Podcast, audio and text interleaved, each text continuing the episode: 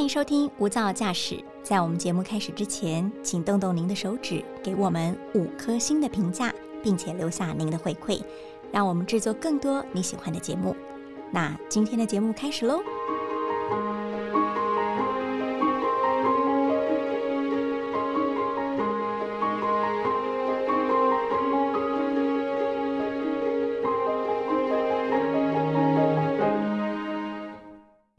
句话说：“寒微的子弟早当家。”贫穷环境成长的孩子，他的韧性、受挫能力似乎都特别强大。假设一个人有这样的人格特质，也似乎特别适合当记者。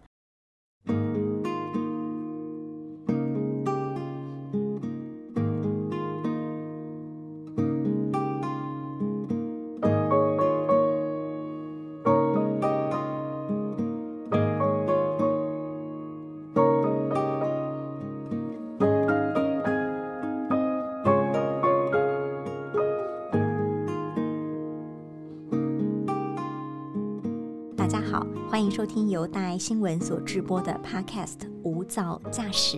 在今天的一百种生活倡议单元，我们要跟您聊聊，千万不要太早放弃。今天我们的来宾就是在小小阁楼由单亲妈妈磨着手皮踩着缝纫机长大的陈雅玲，也是我们的阿信主播，我们华视新闻台的台长。雅玲姐，你好。Hello，大家好，主持好，你的声音好好听哦。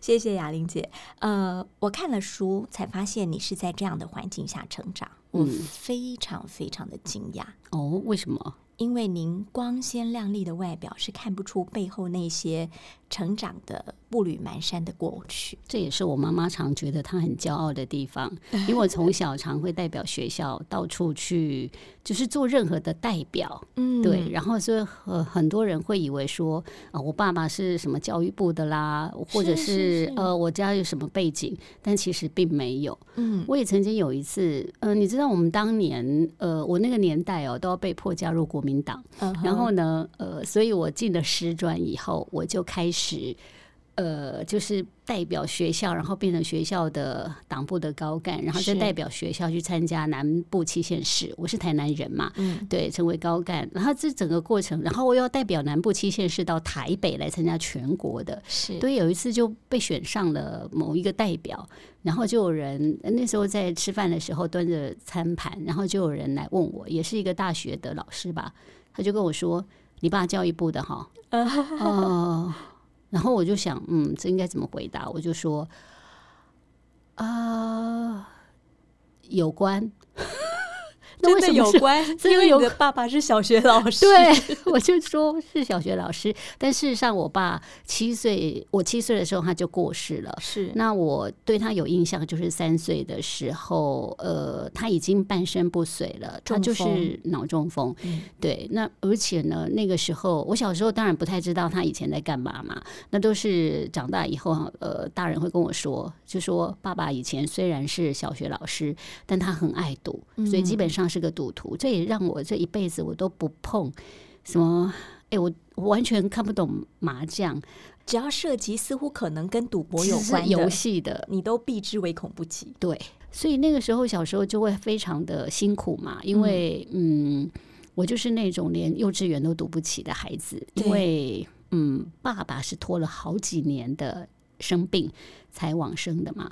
那妈妈呃，等于他以前赌博也欠了一身赌债，是那呃，他把我听大人讲哦，就是他把学校的呃，就是薪水都已经预支不知道多久去了，所以妈妈就只能靠着一手才艺，她的才艺就是缝纫，对，然后做衣服哦，用这种方式一直去。不管是还债啊，或者是养四个孩子，对，那我还好，我是那个老幺啊。可是呢，就是还是没有钱，所以我从小其实是在那种家徒四壁的环境长大的。所以你刚刚提到说阁楼中，那其实是一个嗯，我非常我对我是一个对画面很敏锐的人，从小。对，然后我就一直记得那个场景，就是住在人家的二楼，那二楼比较矮的那种，对。嗯。然后呃，据我妈说，还有我们所有亲戚朋友都说我从小都非常的害羞，嗯。呃，其实其实我是一个就是静静的在旁边，我不说不多说话。其实我一直到现在哦，有同学聚在一起的时候，我也是属于那个不说话的人，真的。你都太颠覆我们对一个主播的想象了。可是我很会聆听，很会观察呀。然后呢，我那时候在家里，因为没有钱嘛，哈，去念幼稚园，所以就妈妈又要去工厂上班，爸爸又在医院，所以他只能把我放在家里。一个人对，那这等于是说，呃，以现在的儿少法是违反的。可是我很能体谅这种家庭的孩子，哎，就是家庭的父母了，你怎么办呢？你是没有别的选择的。对，然后妈妈我要去赚钱，要，所以他就把我放在家里。那放在家里呢？嗯，刚开始我们住在人家阁楼的时候，那我就一直在家里都不会出门。当然，我的我从小就很乖。我绝对不会，那是一个楼梯要下来，楼下就是房东，房东对，但我都不会下楼，我顶多呢下个两阶看一下底下是什么。嗯，所以呢，有一次我记得，我就探探一个头的时候，然后底下的房东就说：“哎，妹妹下来啊，嗯嗯，这里有，我记得那是夹心夹心饼干，夹心酥，他就说这里有夹心酥给你吃。”我从来不知道那是什么，嗯啊，然后我一直推辞，我的个性上一直推辞。他说没关系，你吃一片就好啊，OK 的。后来我终于吃下去，我觉得哇，怎么这么好吃？这世间最美味的就是这一片夹心酥 呀。然后很真的很好吃，也很想再吃。但他就问我说：“那你再吃，好吃吧？”我说：“好吃。”那你再吃。可是我个性就说：“不用了，谢谢，谢谢。”但你心里想吧，是啊。是对，可是我觉得那是别人的，OK，对，所以我就说谢谢。那后来我在想，我长大那么爱吃零食，不知道是不是补偿补偿作用？对，所以大概就知道这样。那后来妈妈终于就是搬出了那个阁楼，到就是自己可以住的地方。是，嗯，那那时候就是变成，哎，那也不是自己住，哎，好像也是别的租屋处。那也是后来。就是把我一个放在家里，对，哎，就是那个阁楼，对，一样。但他就是把我放在家里，没办法嘛。那后来我记得有一次他要去上班，我不知道可能是孤独太久了。那有一次他要去工厂车衣服嘛，然后我就央求他，我说：“嗯，妈妈，你今天可不可以带我去工厂？”那妈妈说：“不行啊！哦，你想想看，我们想想象一个很大的，就是那种。”呃，成衣工厂，然后里面可能有上上百台的裁缝机，然后妈妈就是其中的一个女工这样子。然后呢，她怎么可能带一个小孩去，对不对？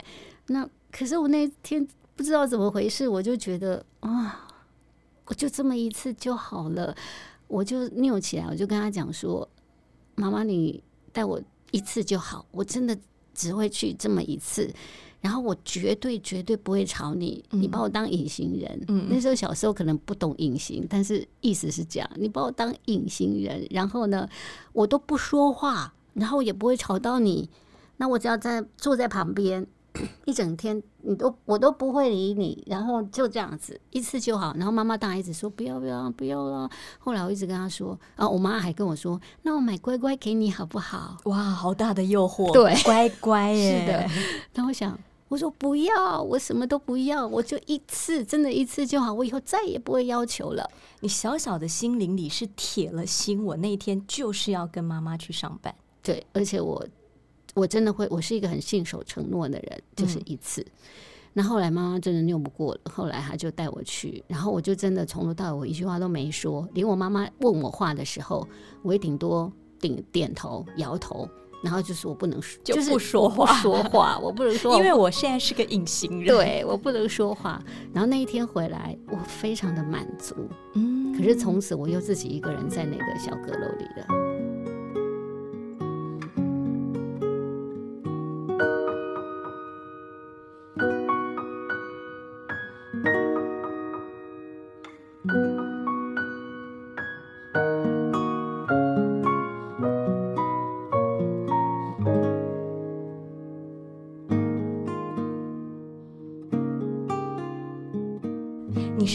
小就被培养的这种阿信的性格。有可能，因为你看那时候在那个小阁楼里哦，家徒四壁嘛，所以我也没有课外书可以阅读，你也没有玩具，也没有。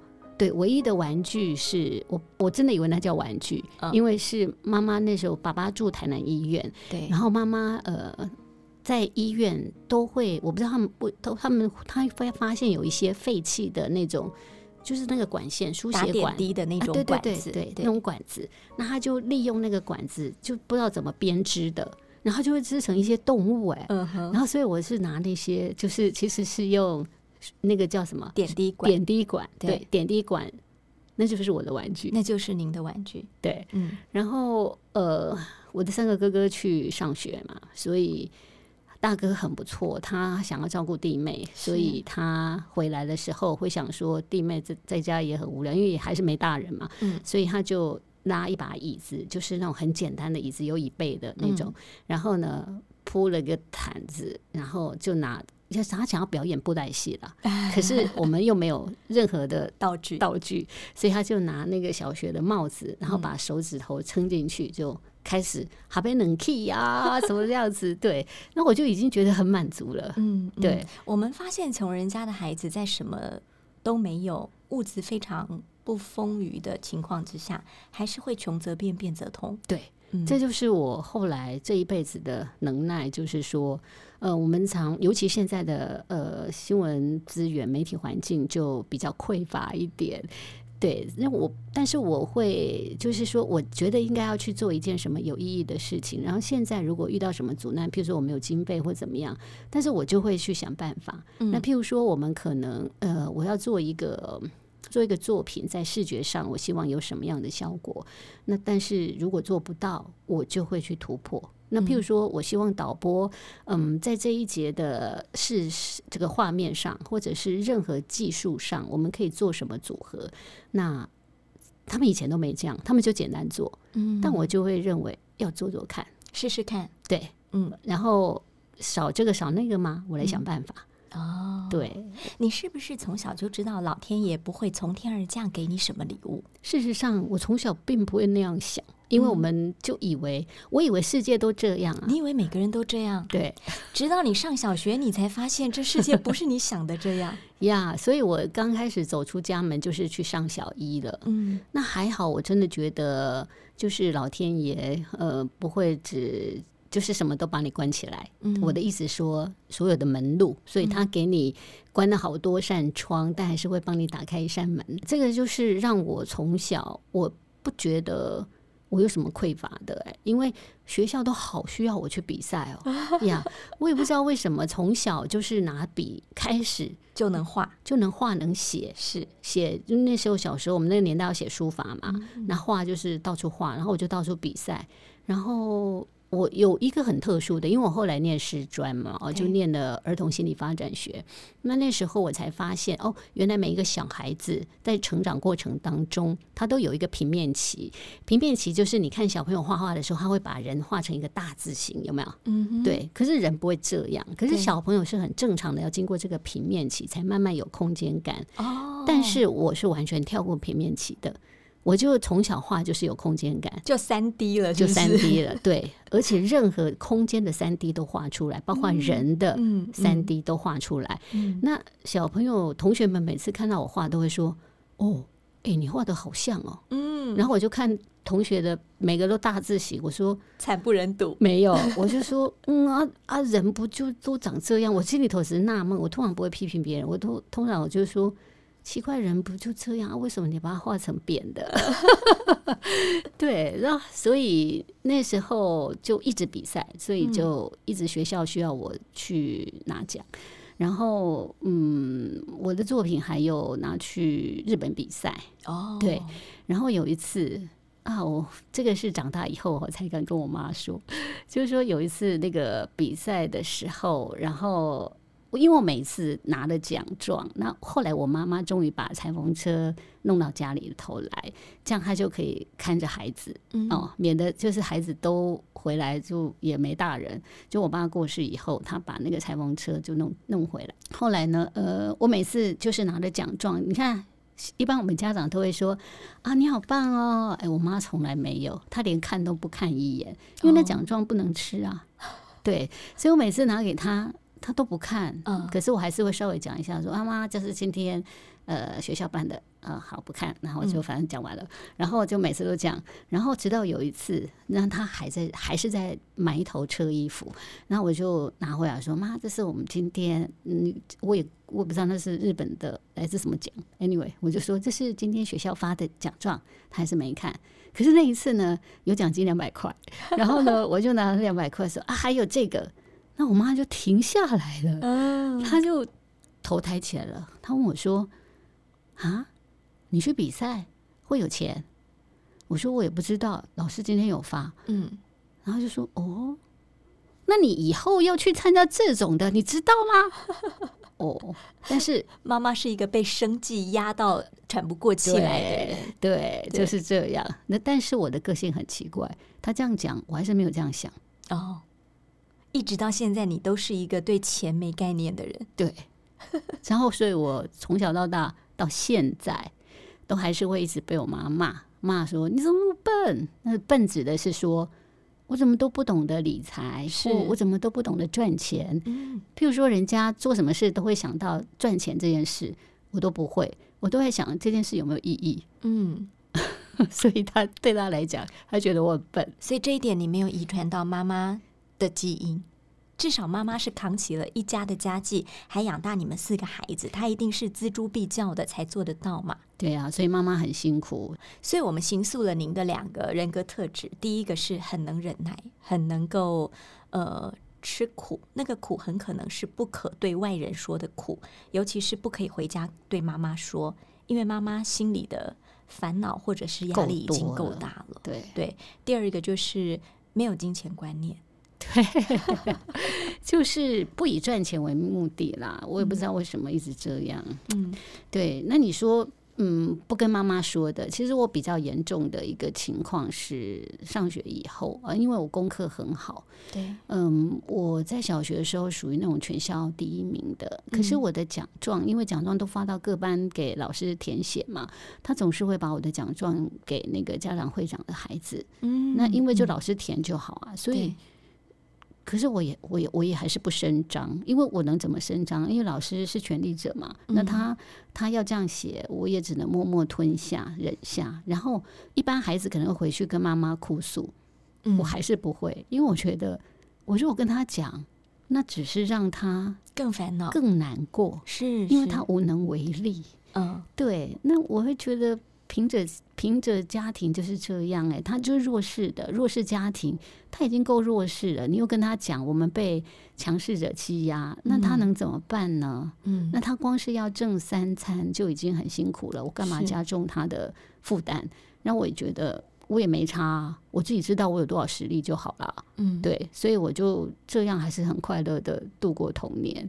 所以您觉得，因为童年的呃，或许有时候。呃，被“贫寒”两个字压得喘不过气，或许有的时候会没有那种感觉。你没有这种感觉？其实我没有，我还是很快乐的上学，然后我觉得很荣耀啊。我也没有觉得我来自很贫苦的家庭，但是有一些不公平，您是可以接受的，我就忍耐。哦，比如说永远的第二名这件事情，永远的第二名，那个是书法比赛，那个真的是超超典型的。那小时候因为比书法嘛，后来到高年级的时候啊，不知道为什么呢，就是我永远都第二名。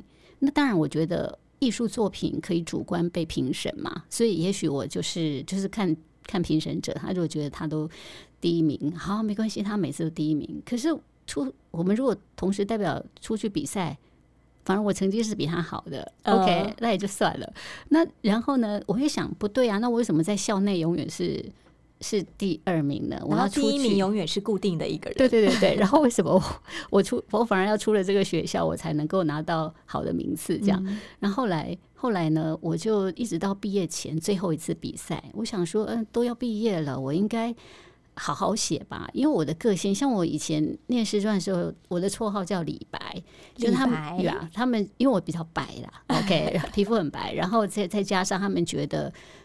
呃，同学觉得我呃才华洋溢呀，然后这个潇洒。我因为我是一个很比较男男生男生性格的人，对我很不拘泥小节。对，那呃，所以那个时候呢，呃，最后一次比赛的时候，我就看了。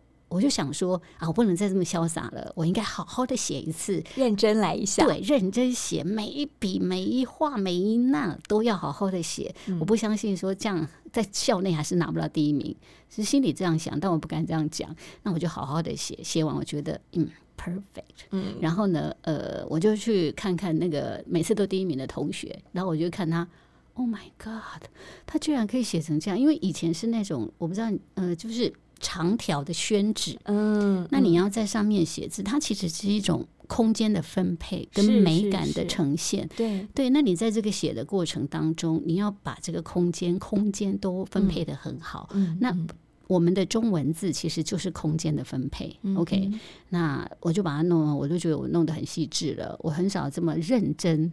慢慢写的，我常都是大笔一挥这样。是那一次就是认真慢慢写，写完之后我看他，我发现哇，他写错字了，而且写错字通常就算了，因为那不然你会不好看嘛。就他竟然在那个错字上面打一个大大的叉，然后又在那那个字旁边，嗯，等于这用一个对，然后用一个字是正确的。我就觉得这没有美感了吧？你这样挂起来还得了？还当然，以现在的角度，也许觉得那个叫创新好了。可是那当时不可能啊！这样还会第一名，那就太没有天理了。所以你当时有那么一点信心，觉得这一回应该是我得第一名了。对。然后呢，后来教导主任的孙女，呃，就小我一届嘛，就跑来跟我说，在这颁奖之前，那跟我说：“雅玲姐。”这一次你终于第一名了，嗯，每次都不公平。这一次你终于第一名了，那我内心就想说，很正常啊，因为我写的比他好，而且他错字，我不敢说我写的比他好，但他错字这件事情是太明显了。当你有太明显的失误的时候，你还能拿到第一名，你觉得这样有天理吗？OK，好，然后然后呢，后来他说我终于第一名了，那我心里这样想，可是你知道，当我们从小受压迫哦，你就会知道说，不到最后一刻。那都不一定成真，对，嗯，所以后来颁奖典礼到的时候，呃，那时候我是六年十四班嘛，然后呢，呃，就教导主任就在上头司令台上，然后就说我们今天要颁发，呃，要颁奖，然后呢，我们先从后面名次的颁，然后来就三名啊，然后颁到第二名，六年十四班陈雅玲，然后，然后但哇，保持着微笑，然后我们班就耶，嗯。OK，反正有有得名嘛，对，那我还是很很很有风度的，对，然后带着笑意的走上台，然后受奖，这样，然后第一名，嗯，哎，就是他，就是那个写错字的，然后来了，呃，就是这个过程，然后下了那个司令台，在后台的时候，然后教导主任的淑女就跟我说：“雅玲姐，他爸妈昨天晚上又来我们家送礼了，送礼物。”那这是我第一次，这是我人生第一次知道，嗯，原来世界上有一种事情叫送礼，嗯，但是我还是不会跟我妈说，嗯，对，这就是我们的匮乏嘛。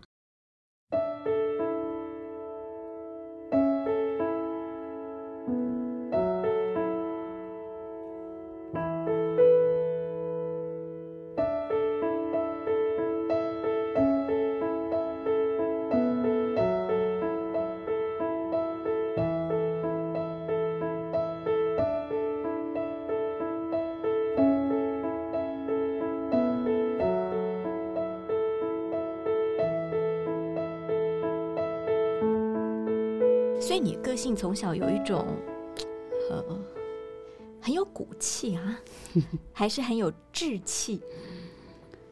嗯，不过我觉得我幸运哎，因为我还算是在学校高成就的孩子。嗯，所以我一直在想，如果在学校是那种功课又不好，家里又很穷，那老师会被，因为那个年代很容易被老我像我这样。都被老师看不起了。嗯，我那个看不起是，我再举一个例子哦。那个时候，我三四年级的老师，因为很爱钱嘛。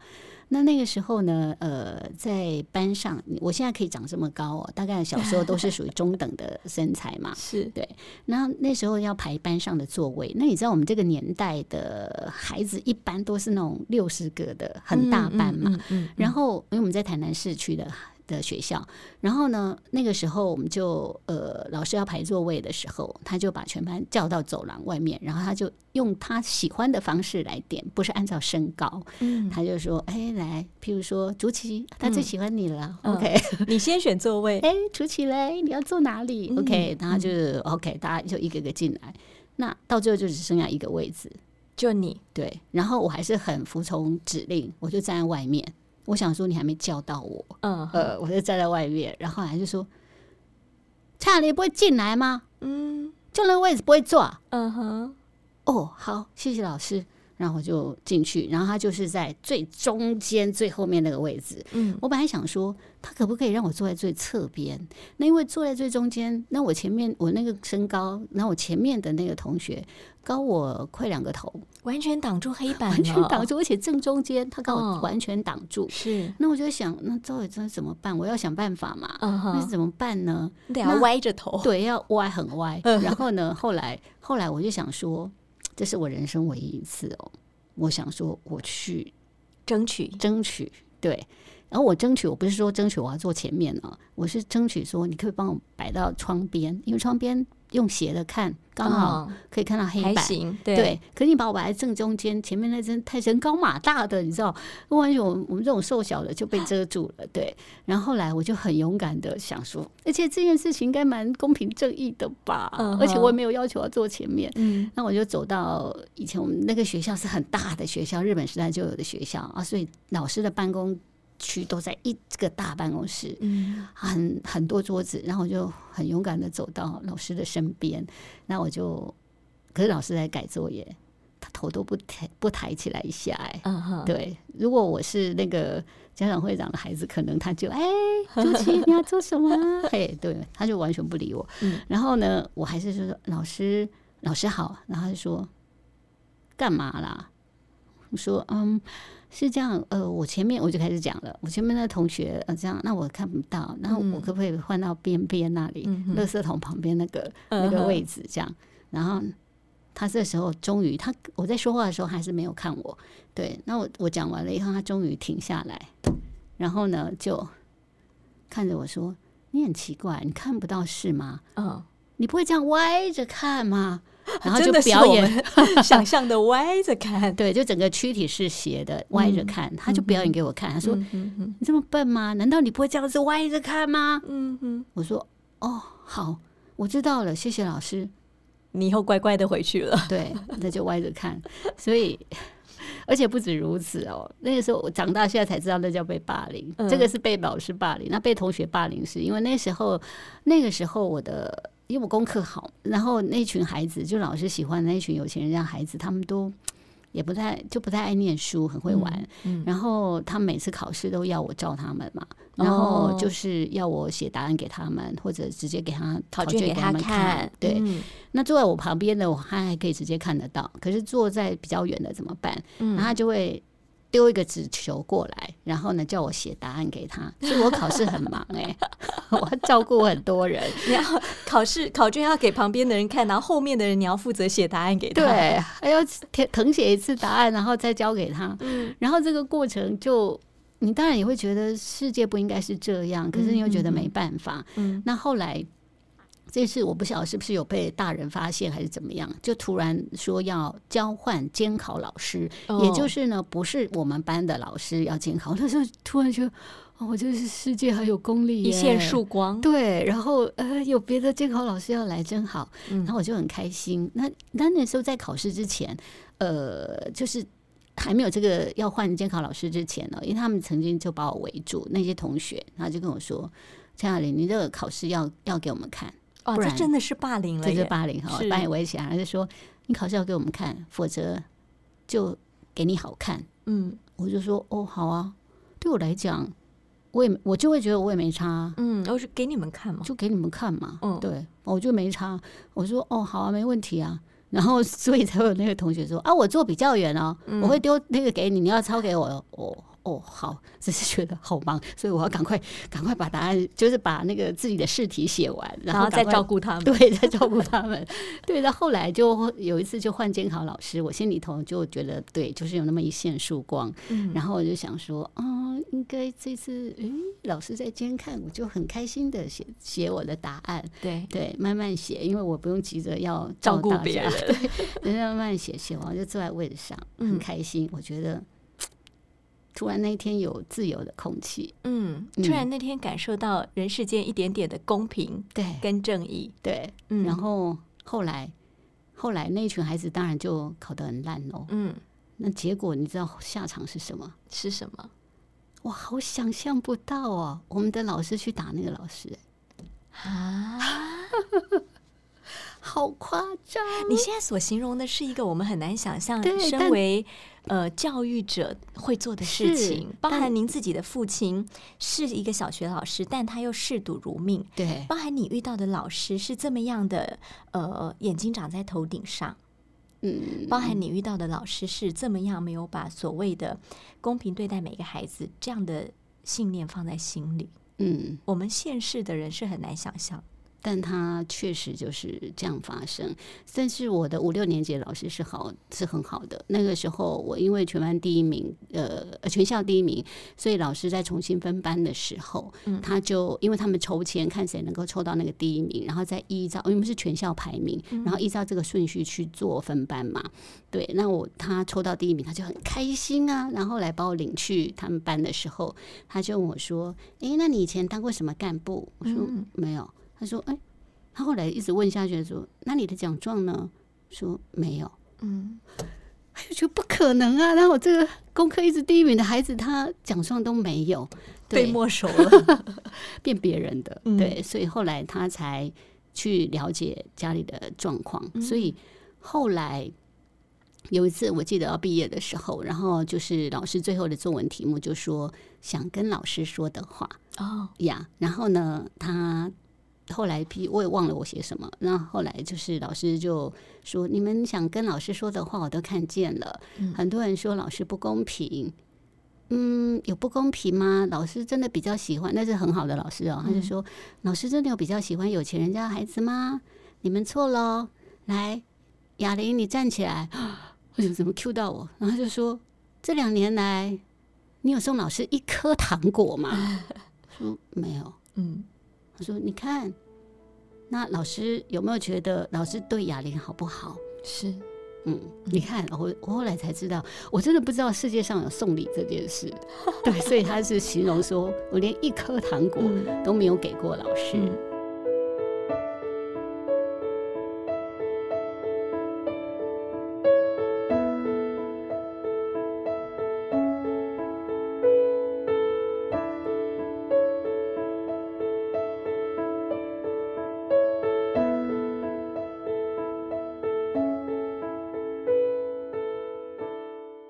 在这样的环境之下成长，你从小就看到了很形形色色的人，对不对？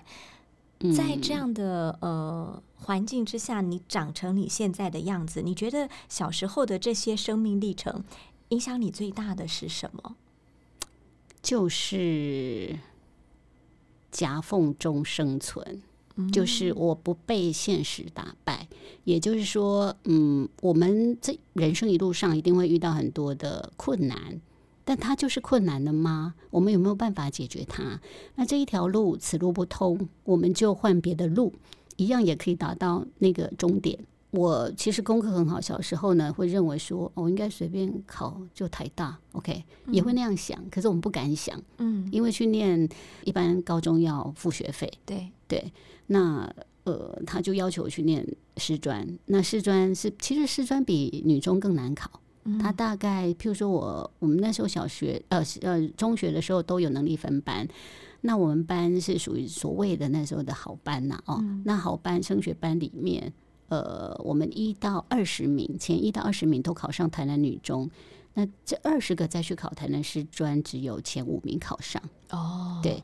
大概是这样的比例，然后这五名里面只有我去念，因为我们家最穷嘛。然后那时候我当然也有那个年年十几岁的少女，也有大学梦嘛。对，那那时候就觉得没关系，就是我们不可能选择原生家庭，对，但是有一天我还是可以去念大学啊，呀，所以我就就去念念师专了。对，那时候我妈也很担心我会不会就师专就不去考，所以她就带我去考试，带我去考试。然后我本来我去考试的时候，我本来想说，这样好了，我就以前考试还会写完再检查，因为难免会有失误嘛。对，这回我就写完就交卷，我现在不想检查，故意的。对，假设这样没考上，就命运的安排，命运的安排，我应该还是可以去念台南女中吧？嗯哼，对，嗯然后他总不会叫我去当女工吧？但命运的安排，最后还是考上了师专，甚至还当了老师。对，所以我就觉得，嗯，我一向很认命，然后可是我一向认为人生没有哪一段历程是浪费的，白费的，对对对你只要好好去走，对，嗯所以，所以我我都不会把困难当做困难，我认为困难都是你要想办法解决。嗯，我们今天的主题一百种生活创意，谈的是说不要太早放弃。哦就从您的故事来看，假设我出生在一个这么贫寒的家庭，在呃没有任何条件跟资源，甚至在很不公平的环境下长大，可能会自然而然的觉得，那我将来也会成为这个社会弱势的一份子，就这样过了一生。可能很多人是这样子铺排自己的剧本，嗯但是哑铃不是，哑铃一直觉得说我是幸运的，我还嗯是有能力的，嗯，我可以在夹缝中长出一朵花来的。是的，就这一部分，可以给大家一些你自己的建议吗？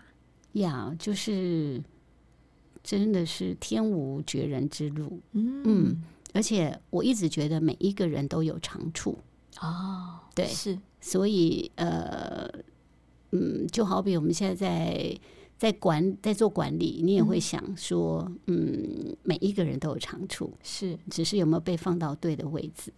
只是你有没有看见他的长处？对，可是我很会去看人家的长处。我举一个例子哦，我在当老师的时候，然后那时候呃，我教五六年级嘛，那五五年级会新收一个班，那从四年级那边整个收过来以后呢，诶，奇怪，怎么有一个同学都没来？那我就说，诶，问同学，因为那个学区都一样嘛，所以大家会知道大概彼此谁是谁。那我说，这个同学怎么都没有出现？他们说老师他不会来啦。我说啊，什么叫不会来？他就说他从以前就一直翘课啊。我说哈，这翘课就就这样子放任吗？嗯然后就说为什么？他说功课很烂呐、他九九乘法都不会。嗯我说哦好。后来我就去家庭访问，然后呢，我就发现哇，这孩子真的是完全不想要学习，然后因为功课也很烂，他觉得去学校没有成就感，然后呃，就是老师也对他很坏，就鄙视他，所以他当然都不想去学校。那后来我想，嗯，我说没关系啊，你来学校。那就是我先设法让他来，然后来了以后呢，我就我就我知道他九九乘法还是不会，但我但我有请同学教他哦，当他的小老师教他，然后我就说，常在班上的时候，我就会讲，我就说，嗯，我们现在要决定一个什么事情，那那大家的看法是什么呢？我觉得我们问一下我们的老大好了，我就叫他老大，然后呢，他突然觉得，嗯，嗯，我吗？嗯，我说对啊，老大，你觉得呢？可能你的第一次有看法呢老师这样子对待他。呀我说你的看法呢？其实他一直都没看法，嗯但我还是会问。嗯他就我说你的看法呢？然后他就都好都好都好。呀，然后就他就很开心了，嗯他从嗯此就来学校。受到重视了。呀。嗯，嗯。对，所以呃，从一个小阁楼里非常坚韧、害羞、内向、有志气的小女孩，到呃在小学教书的哑铃老师，到后来成为女记者陈雅玲，嗯嗯到后来成为主播，成为一个电视台的台长。我觉得这一路走来，是小时候的这么曲折的生命历程，丰富了现在的您，也是小时候的呃一路的坎坷，造就了你现在懂得很惜福，嗯懂得去看别人的优点，也嗯懂得不要在任何困难的时间点放弃。而且懂得民间疾苦。我想这是作为一个记者非常非常重要的一个思维哈，你能够看得见别人所看不到的事情。我想新闻一直是很迷人的行业了，包含我自己也在这个行业当中。这个行业带我们打开了世界之窗，看到人生不同的风景。但愿我们呃努力所采撷的故事，或者我们自己的生活故事，都会为您的寻常生活带来一些更好的风景。今天时间有限，但是非常谢谢雅玲跟我们聊到自己成长的历程。我相信这是一般人所认识的主播陈雅玲不知道的那一面。谢谢雅玲，谢谢谢谢谢谢谢大家，也谢谢您收听今天的无噪驾驶一百种生活倡议。我们下次见。